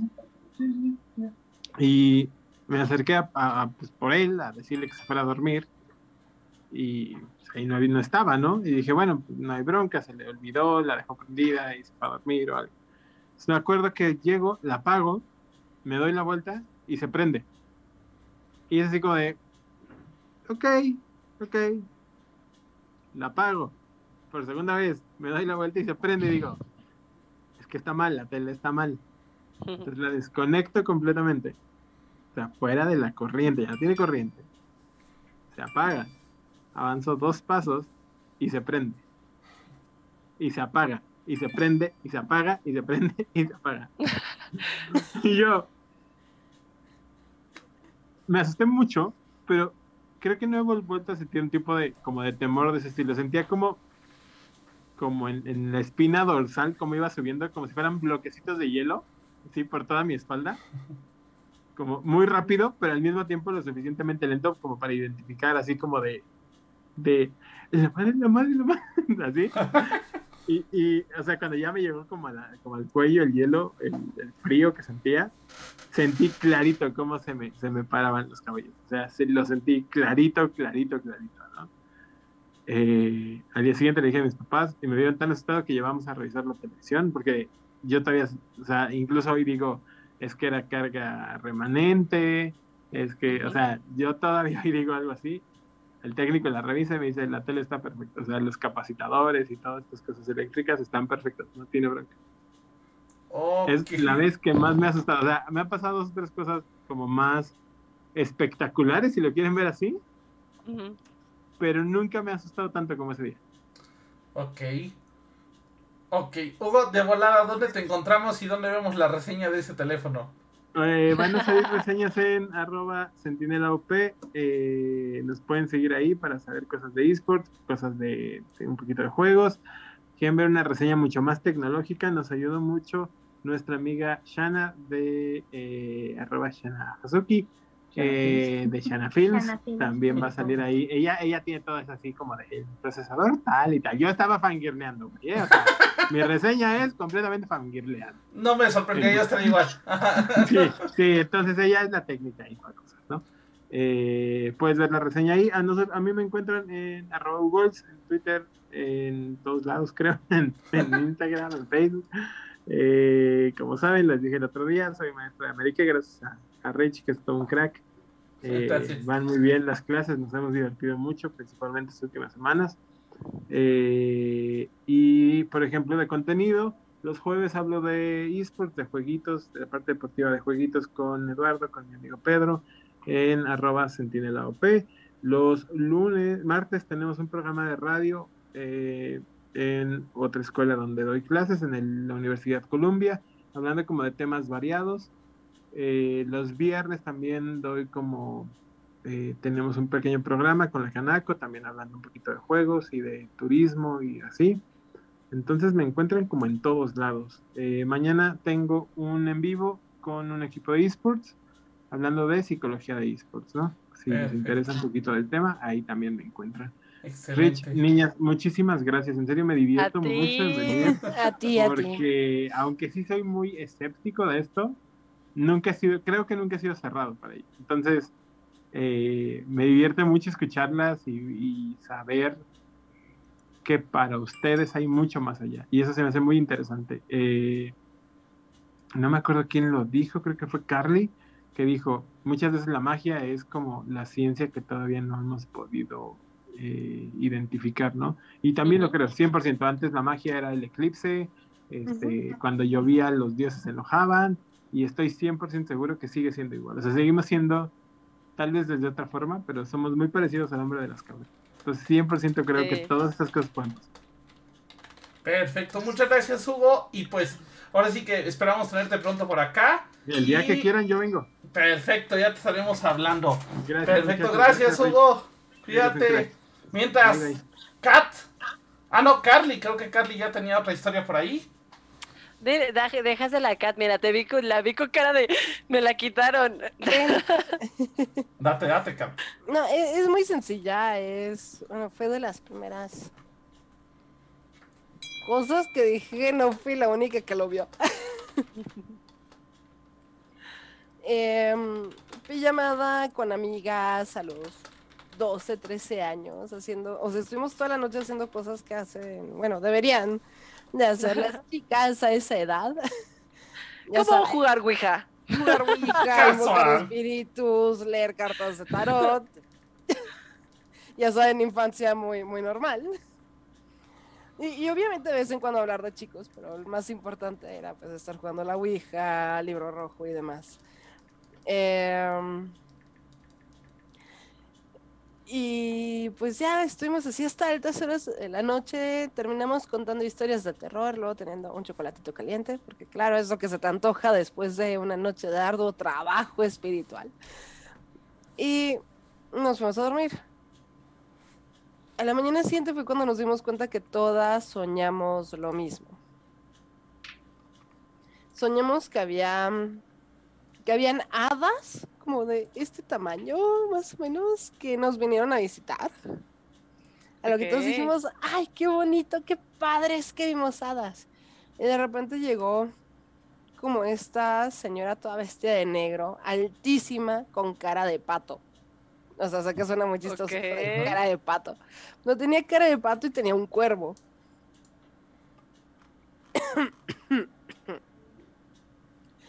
Perdón, me estoy ahogando nada más de recordar. No, bueno. La, la- la cuestión no fue solo que lo soñamos, sino que cuando despertamos, todo el cuarto estaba cubierto de plumas cafés, blancas y negras. Que Sí. creo que fue lo que nos aterró todavía más, porque, o sea, mientras Ok, era un claro. sueño compartido no había bronca, pero Claro. ya ver las plumas como que no. Terror de la vida y, y que te pase los 13 años es así de wow. Historia más traumante. Ah, ok. Sí. Ok. Yep. Carly, en lo que Kat se recupera del trauma. Yo tengo una que me pasó el año pasado y que estoy, ahorita he estado buscando dónde tengo ese libro. Porque todo empezó porque empecé a obsesionarme con un tema que generalmente no nos gusta tocar aquí en Camino Astral porque creo que cada quien tiene puntos demasiado diferentes.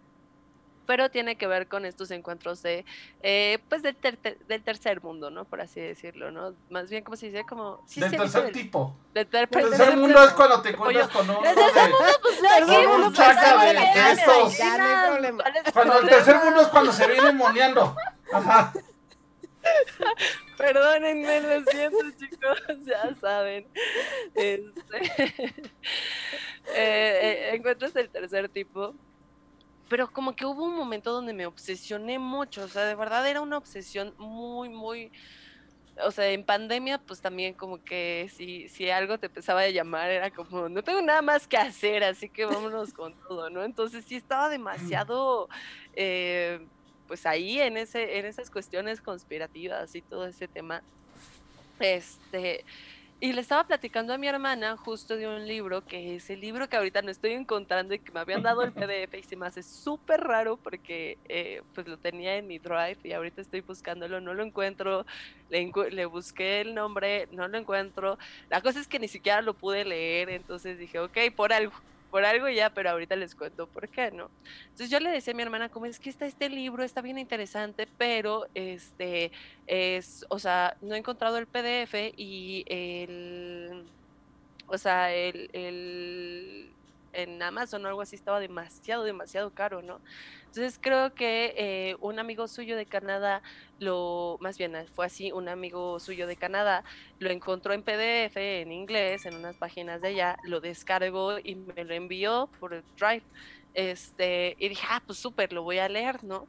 Pero antes de que empezara siquiera a leerlo, este, eh, recuerdo que, pues, para, eh, en la escuela en la que eh, yo he estudiado eh, toda mi formación, tenemos como este lado de encender la llama de Avalon, ¿no? Este, y pues esa vez me tocaba a mí encender la llama. se me hizo bien extraño porque desde que, o sea, como que generalmente con la llama de Avalon, pues no es como que necesites hacer todo una cuestión de protección y todo esto para, es rezarle, prendes la llama y este pues haces la petición en, en, cuestión de la comunidad y eso es listo, ¿no? Entonces yo en el momento en el que prendí la llama, porque primero prendo la llama y después le rezo, sentí una energía atrás de mí, pero así como un eh, madrazo de energía cañón, cañón, cañón atrás de mí. Y en eso como que me desvanezco, me desvanecí, no me desmayé por completo, pero sí me desvanecí y en eso sentí algo bien raro, pero me sentía un poco como como en Matrix, cuando Neo está como entre en la Matrix y lo que está pasando fuera de la Matrix. Entonces, estuvo bien extraño porque yo sentía que me estaban como inspeccionando en un quirófano y hasta se escuchaban las, este, como cuando eh, los sonidos de los quirófanos, no, no, no, los sonidos de los quirófanos, sino como de los instrumentos y todo esto, de cuando agarras, como todo esto. Recuerdo que volteaba a ver y era una de las gatitas bebés de mi, de mi, de mi gatita, porque había tenido bebés. Este, recuerdo que eh, en ese entonces estaba con mi exnovio y él me agarraba y me decía como, ¿qué onda? ¿Qué tienes? Pero yo al mismo tiempo sentía que era como un doctor viéndome y haciéndome algo y sentía mucha energía en el pecho y yo como, güey, déjenme, ¿no? O sea, realmente fue una experiencia muy extraña que nunca me había pasado, que, o sea, de verdad fue como, ¿qué onda? Al día siguiente íbamos a ir a, un campamento este, con unos amigos porque justo estábamos con esta onda de, del encierro, pero pues con las cuestiones de los amigos cercanos íbamos a ir a, a Pachuca, ¿no? Entonces eh, nos invitaron, íbamos a hacer nada más, creo que cinco personas, no me acuerdo si fuimos cinco o seis, este, en una casa con un montón de habitaciones y todo esto. Yo me trato de reincorporar, este, como que ya hice un, una protección porque sí fue como, qué raro, o sea, como, ¿por qué me pasó esto, etcétera? Y dije, bueno, depende de cómo me sienta mañana, decimos si sí vamos o no, ¿no? Entonces, pues al final dije, ya, me siento bien, vámonos. Nos fuimos y todo, y pues como que cada quien tenía su cuarto y todo. Y estaba un amigo eh, con nosotros, es un amigo demasiado, demasiado grande. Si conocen a Rich, bueno, todavía es mucho más grande que Rich, de verdad. Yo es una persona 86 que para hacer una idea. Ajá. Sí te sacas de onda, esa persona sí creo que está como en 1,90 y tantos, o sea, sí, y además es, es muy grande. Pero estaba súper borracho, o sea, estábamos jugando todos, algunos ya se habían dormido, creo que nada más quedábamos como eh, tres personas. Y este, no, éramos cuatro. Sí, y se habían dormido como otros dos, sí, definitivamente. Entonces, este amigo, estábamos jugando uno, y este amigo estaba súper borracho de que se le resbalaban las palabras, no podía ni mantenerse, nada. Y en eso me empieza a decir como, eh, ¿qué ves aquí? Me daba el uno, ¿no? O sea, como tratando de hacerlo con una cuestión de oráculo, ¿no? Y yo, como que no estaba en el mood, ¿no? O sea, como que fue como mm, un número el juego, o sea, como que tratando de, obviamente entendía el símbolo del, del, del uno, entendiéndolo desde el lado oracular, ¿no? Es de numerología, lo que sea. Este, y fue como, ok, ¿qué onda? Me dice, no, pero es que tú sabes, tú sabes de cosas, dime qué ves aquí. Y yo no, ahorita no es el momento, ¿no? Y estaba súper barriéndose, este, cayéndose y todo, y de repente empieza con un hipo que no se le quitaba. Pero cuando empieza con ese hipo, de verdad parecía otra persona completamente, parecía que estaba en un trance, realmente. Y ya cuando empezó a hablar, ya no se le barrían las cosas y me dice, te dije que qué ves ahí, ¿no? Y yo así como, ¿qué onda? ¿Tú qué, qué onda? ¿Quién eres? ¿Qué, qué, qué? O sea, ¿qué le hiciste a mi amigo? ¿no? Porque ya sentía que para esto también en la casa había visto a una señora y había visto varias cosas moverse y cosas así, pero el dueño de la casa era muy miedoso y yo sabía que no tenía que decir nada. Solo le dije a mi exnovio y en eso me confirmó que, se había, que había fallecido una señora ahí, su abuelita. Ok. Como, ah, bueno, X. Pero bueno, no era ese el tema. O sea, eh, con este amigo, pues sí empezó como demasiado intenso. Y el otro, otro amigo se dio cuenta y fue como, vente, vamos a ver como las estrellas afuera y cosas así. Yo sí que sí, sí, sálvenme, sálvenme, ¿no? Entonces ya me voy. Y todos dijimos, pues se va a quedar ahí este, este chavo, porque estaba súper borracho, no se podía ni mover. No, caminó perfectamente a la puerta, a la, a, la salida. Estábamos primero, pues los que quedábamos, viendo hacia las estrellas y cosas así, este, pero muy, muy normal, ¿no? Yo me acuerdo que vi hacia, es que era pues estábamos en Pachuca, entonces toda la parte de afuera estaba súper boscosa y yo veía eh, como pasando unos juegos a un ser que no puedo decir cómo era como tal, porque no, no puedo explicarlo, pero sabía que me estaba viendo como si me estuviera esperando, ¿no? Y yo estaba como, no tenía miedo, ¿no? Pero estaba sacada de onda además por como las cosas que había estado medio viendo y estaba muy emocionada de leer este, este nuevo libro, ¿no? Y entonces sale él y me dice, oye, es que quiero hablar contigo. Y me dice, es que yo sé que tú estás sabiendo cosas ahorita. Y yo de que, ¿de qué hablas? Y me dice como, es que a mí ya me llevaron, ¿no? Y me empezó a decir, y dice, y pues te están esperando y están allá. Y me señala justo el lugar donde yo estaba viendo. Y yo de que, me, y le digo, ¿pero por qué? O sea, ¿por qué? Porque ahorita viene, ¿no? Pues tú los estuviste llamando, me empezó a decir. Y yo así como, ¿de qué me están hablando? o sea, sí me sacó mucho de onda que él empezara a decir como todas esta, estas cuestiones. Y me dice, le digo, pero es que, o sea, no, porque una parte de mí decía como, pues ve, ¿no? O sea, tantas ganas has tenido de tener como un encuentro así, todas estas cosas, pues ve, ¿no? Pero al mismo tiempo decía, y si no regreso, ¿no? O sea, como este lado de, si no regreso todo el trip que voy a armar, ¿no? Lo sé, me imagino. O, tal vez qué tal y no regreso, pero a un estado consciente y ya me vuelvo un, un señor así ya bien bien de la calle de que estás bien loquito hablando con muchas cosas, pero ya no estás en esta realidad. ya te vamos a hacer tu sombrero de, aluminio. Yo te lo llevo la próxima vez. De verdad, estuvo bien interesante. Y ya, bueno, pues para los corto, este, eh, dije, ¿sabes qué? No, creo que ahorita no es el momento. Se rió y me dijo, es que al final no hay nada. Pero se rió demasiado seco, demasiado rudo.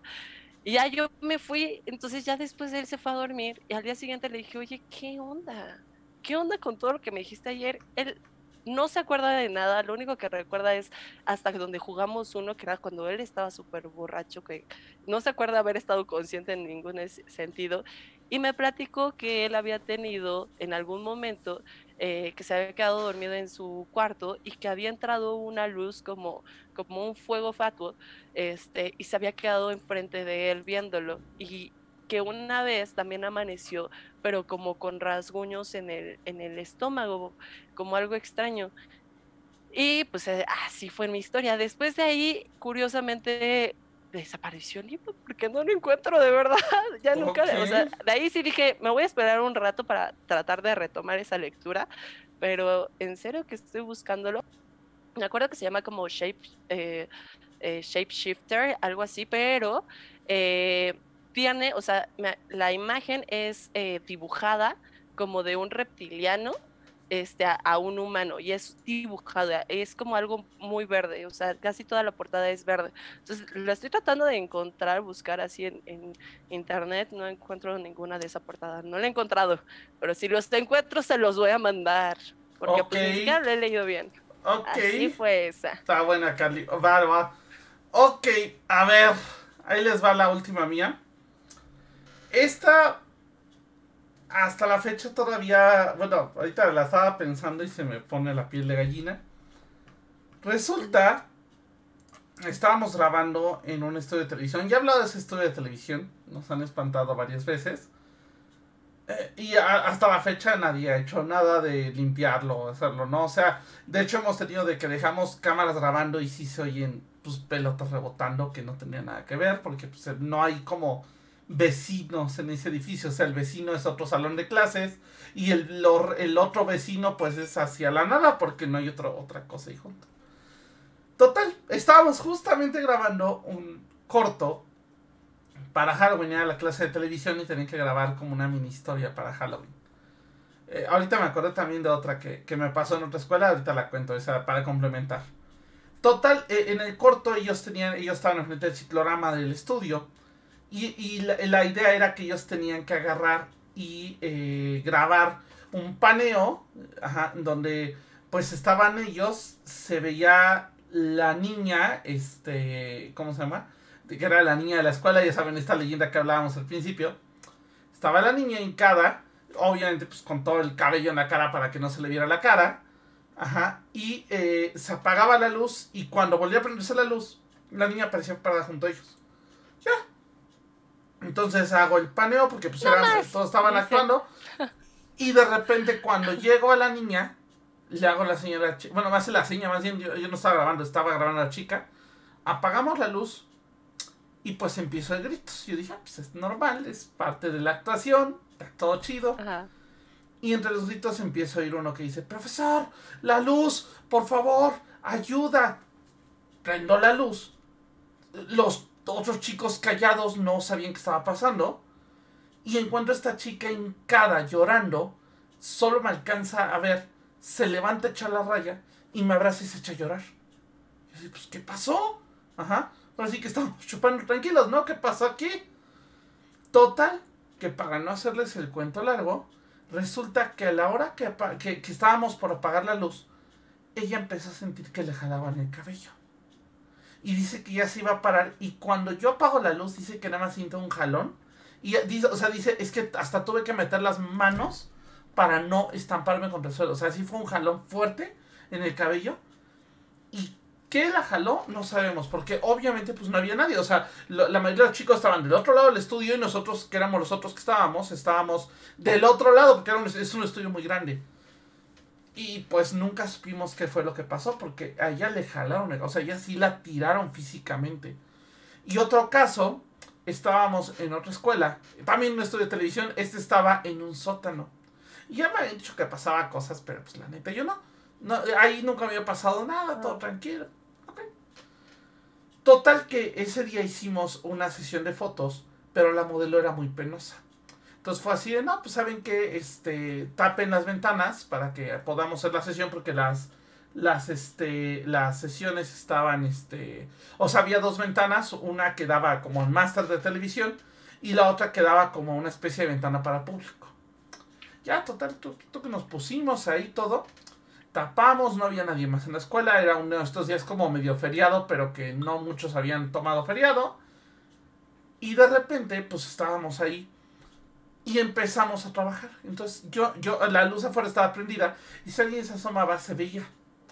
O sea, se veía cómo entraba la luz. Total que empiezo a ver cómo se abre y se cierra. Se abre y se cierra. Pero, pero era así un movimiento así como muy rápido, ¿no? Literal, le digo a una de las chicas, ¿sabes qué? Ve a abrir la puerta y veles a ver que nos estén asomando. Abre esta chica la puerta.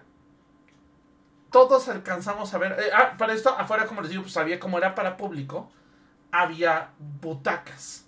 Ajá. Y nada más alcanzamos todos a ver como una de las butacas estaba, estaba como si alguien estuviera sentado. Se para la butaca así como si alguien se hubiera parado de volada. Y se oye cómo se azota la puerta y como si alguien estuviera corriendo en el pasillo. No había nadie. No había nadie. O sea, estábamos nosotros solos. Obviamente la chica salió a buscar. Dice que no se veía nadie. Y literal nunca logramos saber qué pasó ese día. Ya acabamos la acción y todo, pero sí estábamos todos friqueados, ya íbamos a acabar. Porque no había nadie más. Y en la escuela, o sea, sí había gente en la escuela, pero en los pisos de arriba. En el piso donde estábamos no había nadie.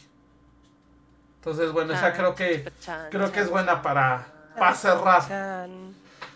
Pero bueno, vámonos ahora sí. Ahora sí nos sentamos un programa más largo. Fara, ¿dónde te encontramos?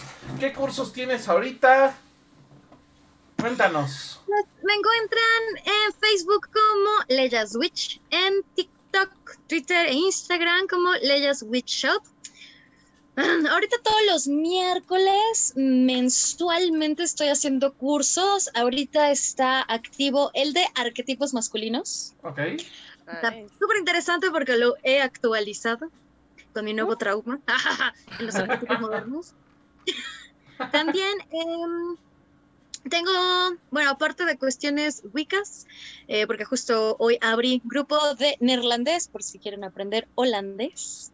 Ajá. Am, 13 y 14 de noviembre voy a estar en Profusión Colectivo en Luis Espota 161 con todos los productos de Leyas Witch, de joyería, de libros, de tarot, de oráculos y también con Cardamuma, que es de mi querida amiga Nati, que es mi, mi mano derecha y ella va a llevar eh, postres mágicos. No este tipo de mágicos, me refiero a de repostería Ajá. mágica. Sí. Sí, digo, que cabe ¡Qué aclarar. triste! Ah. Eh, y también ahora en diciembre, sí es diciembre, sí, vamos a tener los días lunes un curso sobre rituales justamente para empezar el próximo año, es decir, rituales para eh, abundancia, para salud, para amor, para protección. Y si no se me olvida nada, creo que es todo Perfecto. lo que hay ahorita. Perfecto. Nada más.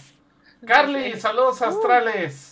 Saludos astrales a todos los que nos han estado escuchando, a Gis Malfoy, a Fer Mosby, que preguntaba también sobre el tema de mañana en Brujas del Caldero. Acuérdense que Kat y yo estamos chismeando los, los miércoles a las 7 de la noche. Kat, ¿de qué va a ser nuestro programa mañana? Pues mañana tenemos un programa bien bonito porque vamos a estar hablando de novatadas mágicas y comunicación con los muertos.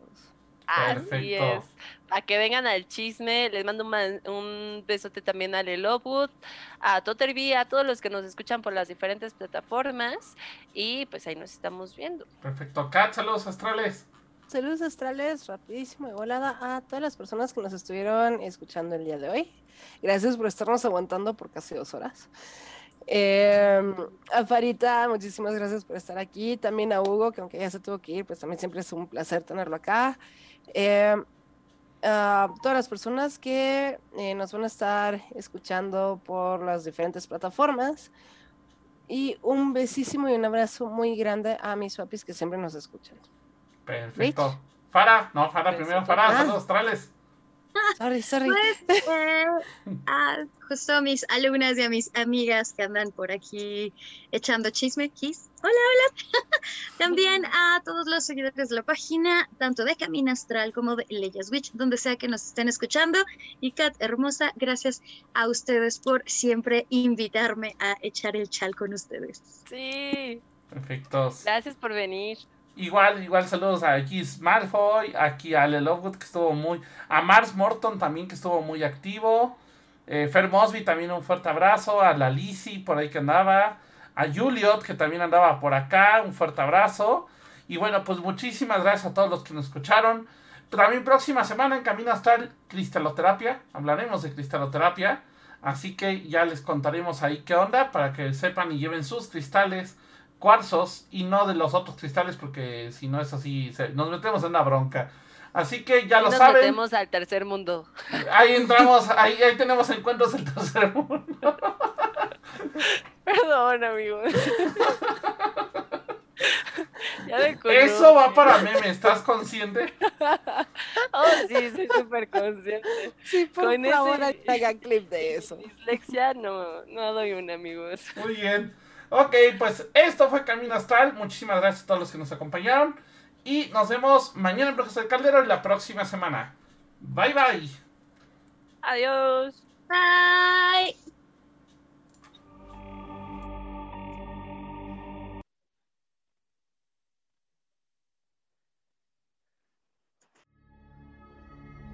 Por hoy hemos terminado, pero recuerda que la próxima semana podrás escucharnos en nuestra fanpage vía Facebook Live. Camino Astral, expandiendo tus horizontes.